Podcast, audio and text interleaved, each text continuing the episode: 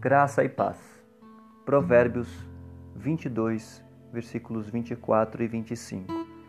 Não faça amizade com quem facilmente fica irado, nem ande na companhia de quem é agressivo, para que você não aprenda os seus caminhos e assim fique preso numa armadilha.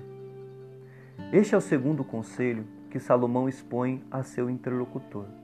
Como na primeira instrução e nas posteriores, o conselho começa com um sonoro não. Talvez para mostrar que a atitude revelada no texto é incompatível com quem deseja alcançar a sabedoria.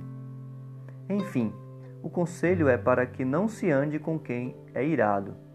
A ideia aqui é de não estar em companhia, não só no sentido de estar ao lado, mas no de ter comunhão estreita com quem é dominado pela ira.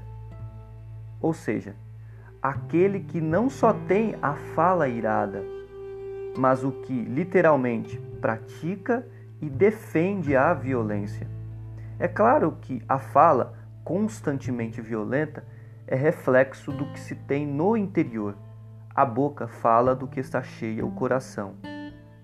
Por isso, compreenda por companhia não só estar física e presencialmente com quem é violento, Entenda, sobretudo, também que se trata de ouvir quem é dominado pela ira, pois é assim que aos poucos vamos aprendendo a ser violentos, seguindo o rumo da ira e caindo na armadilha de uma vida de ódio. Que nossa alma seja livre dessa tentação. Paz seja com todos.